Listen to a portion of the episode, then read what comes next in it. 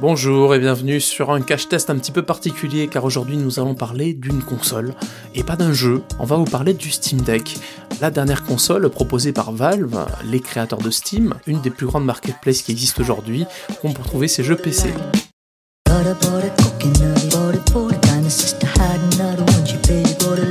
Alors, je me suis procuré cette console il y a quelques semaines euh, bah, dans le but de me faire quelques exclusivités sur PC et aussi de me faire surtout un avis dessus. J'avais également une grosse bibliothèque Steam que je n'utilisais plus depuis quelques années puisque je n'ai pas de PC. Alors je n'avais pas de PC puisque le Steam Deck est un petit peu considéré comme un PC. Bon, vous l'aurez compris, il ne s'agira pas d'un tour global de la machine, hein, vous pouvez trouver des tests un petit peu partout, mais plutôt d'un retour d'expérience d'un test orienté sur certains types d'utilisateurs et d'usages. Alors comme vous avez pu le lire dans le titre, hein, je vais vous expliquer selon moi, en quelques minutes, pourquoi le Steam Deck est vraiment la console parfaite pour les parents gamers, les darons et les darons.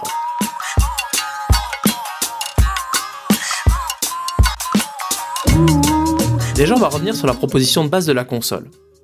C'est offrir une expérience de jeu similaire à celle d'un PC gamer. Ça veut dire, ben, grosso modo, jouer à nos jeux PC préférés à tout moment sans avoir besoin d'un PC de bureau directement depuis une console portable. Et bah, la console fait plutôt le, boulot dessus. Ça veut dire qu'aujourd'hui, mis à part quelques exclusivités console manquantes, hein, on peut retrouver la plupart des jeux AAA euh, dans quasiment les mêmes conditions qu'une bonne vieille console de salon.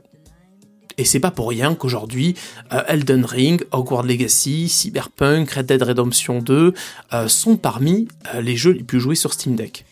Voilà, personnellement, je suis en train de, terminer en ce moment Hogwarts Legacy et je vais bientôt me mettre sur Resident Evil 4 Remake et aussi bah, sur Sifu qui est sorti il y a peu de temps sur PC. Et le fait est là, hein, euh, aussi étonnant que ça puisse paraître, ben, la plupart des jeux euh, que j'ai pu tester, et c'est pas des petits jeux, ben, tournent convenablement bien. Euh, c'est fluide, surtout si vous êtes habitué aux consoles de salon ou encore à la Nintendo Switch. C'est pour ça que je, précise quand même parce que fluide pour un joueur PC, on va dire avec un PC Master Race, n'est pas la même chose que pour un joueur console et encore moins pour un joueur, un joueur Nintendo Switch où avoir du 30 FPS constant c'est top quoi. par exemple, euh, Hogwarts Legacy fonctionne avec une fluidité qui va de 30 à 60 images par seconde selon les zones de jeu. Le tout avec un, rendu graphique qui est plutôt euh, convenable, euh, avec bah, surtout quand on joue sur le petit écran de la console.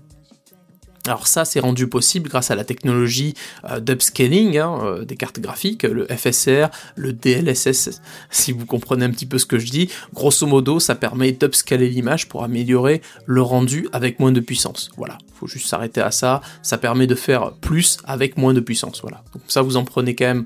Vous avez un confort de jeu qui est, qui est, bon. Vous pouvez avoir soit du plus fluide, soit du plus beau. Et derrière, vous avez une console qui est globalement bah, pas si, aussi puissante qu'une console dernière génération de salon ou d'un PC euh, de gamer à plus de 1000 euros.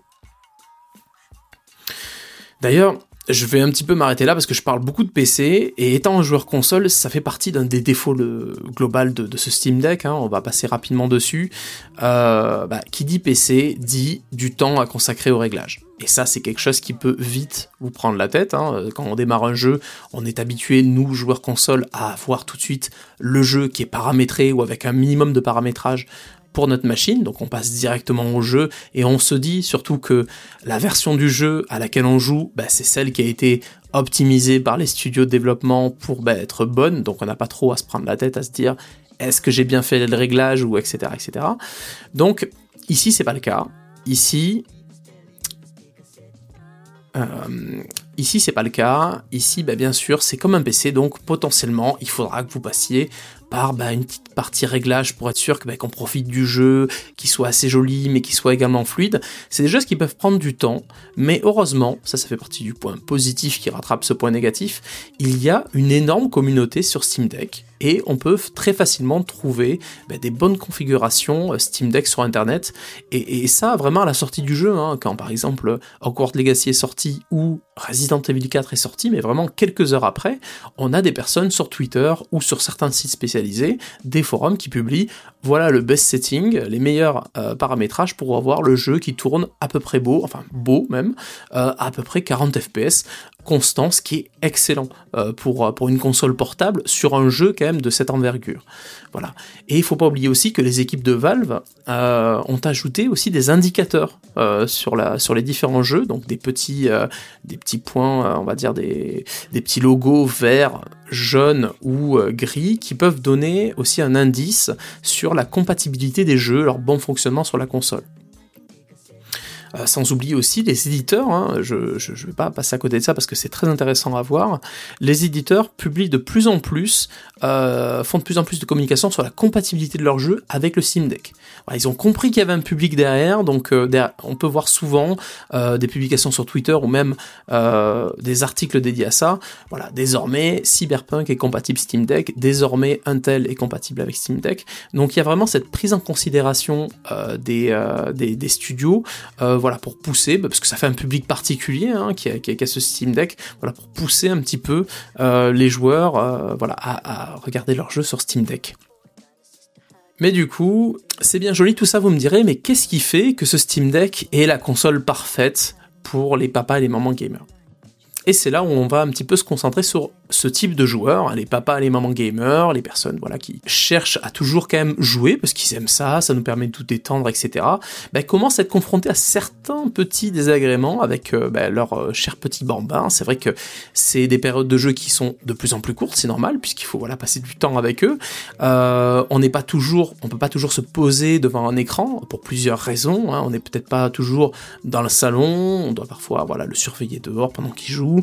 on doit aller à un endroit on doit attendre par exemple qu'il finisse son cours de judo ou de musique. Euh, on a aussi des, moments plus courts, des moments ailleurs, et on a surtout aussi le fameux, bah, la guerre des écrans. Hein. Voilà, ce n'est un secret pour aucun parent aujourd'hui. Avant un certain âge et même après, les écrans c'est avec modération. Euh, donc quand vous allumez votre télévision, ça peut être compliqué. Voilà, si vous avez votre enfant dans la maison, dans la même pièce, bah, de, jouer à tout type de jeu. Hein. Je parle même pas du type de jeu auquel vous pouvez jouer.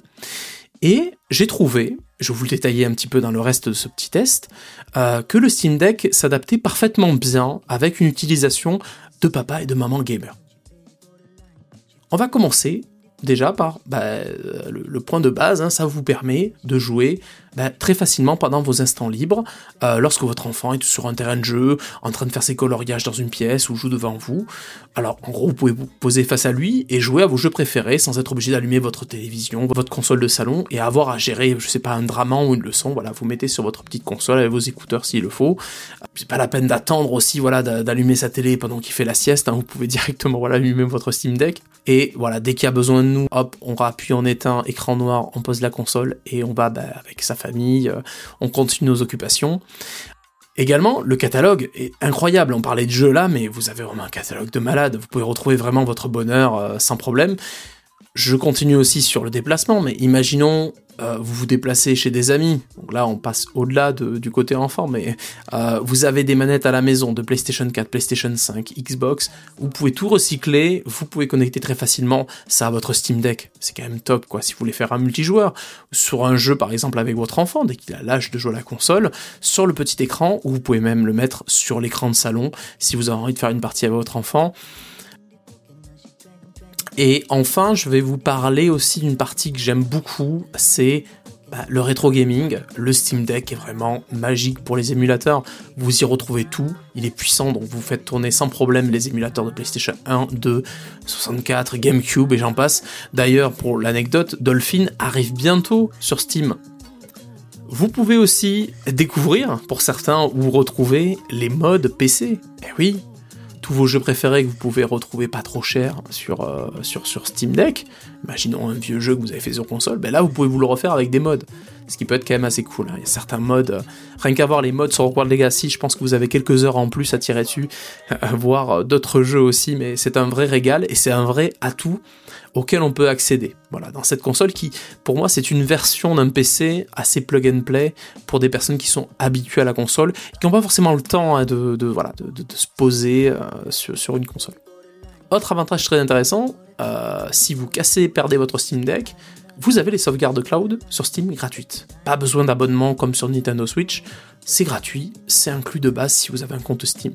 Tout comme le multijoueur. Le multijoueur est gratuit, parfait. Voilà, vous pouvez jouer avec vos amis qui ont, une, un PC, une Steam Deck, donc les retrouver directement dessus, sans problème. Côté autonomie, alors j'ai vu beaucoup de choses très négatives dessus. Ça qu'une heure d'autonomie sur les jeux très gourmands et à peu près 3 heures sur des jeux plus anciens, donc qui demandent moins d'énergie à la console, ou beaucoup d'indés, des jeux assez légers. Ok, ouais, une heure c'est pas beaucoup, mais clairement, avec le temps que, dont vous disposez la journée, alors après, je sais pas comment vous vous organisez, mais grosso modo, moi, mon, temps de jeu d'affilée a drastiquement été réduit, euh, parce qu'il faut aussi travailler, il faut dormir, il hein, faut s'occuper de, sa famille. Donc une heure, moi je trouve ça très bien. Moi je trouve ça largement, même c'est limite là, j'ai rarement fait, on va dire, une heure d'affilée, hormis certaines soirées. Euh, euh, un petit peu solo devant la console, et encore c'est assez rare, mais bon, ça, fait avancer de manière... Voilà, on finit les jeux en 6 mois, si c'est comme ça, on joue plus trop, mais, mais voilà, l'autonomie, je la trouve très légère, mais je la trouve parfaitement adaptée au final au rythme des parents. Voilà, donc c'est peu, vous me direz, mais non, pas du tout. Hein. C'est le timing parfait d'une bonne sieste, d'un cours de judo, de violon, de nos chers enfants. Voilà, vous êtes bien. Donc euh, ça fait un petit peu... Euh, ben oui, ça fait d'arrondir ça, mais c'est pas mal. Une heure de tranquillité sur sa console.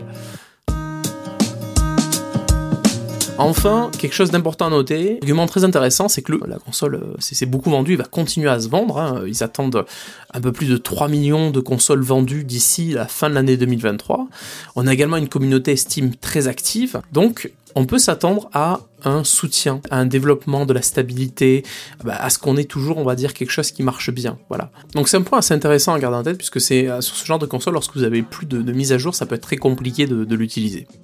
On va parler argent rapidement avant de conclure. Euh, les Steam Deck sont disponibles à partir de 419 euros pour la version 64 Go, mais je vous conseille vivement de passer à la version plus chère, mais vous avez un disque dur SSD, ce qui est quand même beaucoup plus confortable. Euh, sur les deux consoles, vous pouvez rajouter des cartes euh, micro SD qui vous permettront de monter jusqu'à plus d'un teraoctet si je me souviens bien, de quoi mettre beaucoup de jeux, mais c'est vrai que c'est assez confortable. Alors je n'ai pas testé la version 64 Go, mais qui est sur un autre euh, support de stockage, et je ne sais pas si c'est aussi confortable la reprise de jeu euh, lorsqu'on met la console en veille avec cette première version. Voilà. Celle que j'ai testée, c'est la 550 euros, c'est la 256 Go, et en tout cas, c'est vraiment hyper confortable. Les chargements ne sont pas forcément très longs. Premier démarrage, il y a toujours un petit temps histoire que voilà le, jeu se charge correctement. Mais par exemple, dès qu'on la met en veille, qu'on la rallume, on redémarre directement là où on s'est arrêté. Donc c'est très confortable. C'est sûrement euh, en grande partie grâce au SSD qui fournit cette fonctionnalité. Pour conclure, je tiens à préciser qu'il ne s'agit pas d'un épisode sponsorisé, mais bien d'un partage suite à cette belle découverte. Je suis un joueur console depuis assez longtemps et depuis peu bah, jeune papa, et je vous avoue qu'il était de plus en plus difficile pour moi de trouver un moment pour lancer ma console, et surtout sans trop euh, attirer le regard de mon enfant. J'ai trouvé ici une console qui semble, selon moi, répondre à pas mal d'attentes euh, des parents gamers, euh, des parents gamers qui souhaitent continuer à jouer malgré tout. D'ailleurs, je partagerai avec vous les prochains tests de Resident Evil 4 et Sifu sur PC depuis la version Steam Deck. Voilà, ça devrait arriver dans les prochaines, euh, prochains jours, prochaines semaines. Cela étant dit, j'espère que cet épisode vous a appris des choses, vous a donné envie de mettre la main sur cette belle console qu'est le Steam Deck. Euh, merci de l'avoir écouté jusqu'au bout. N'hésitez pas à le commenter, à le noter depuis votre plateforme d'écoute. Et il ne me reste plus qu'à vous dire à la prochaine. Salut, salut.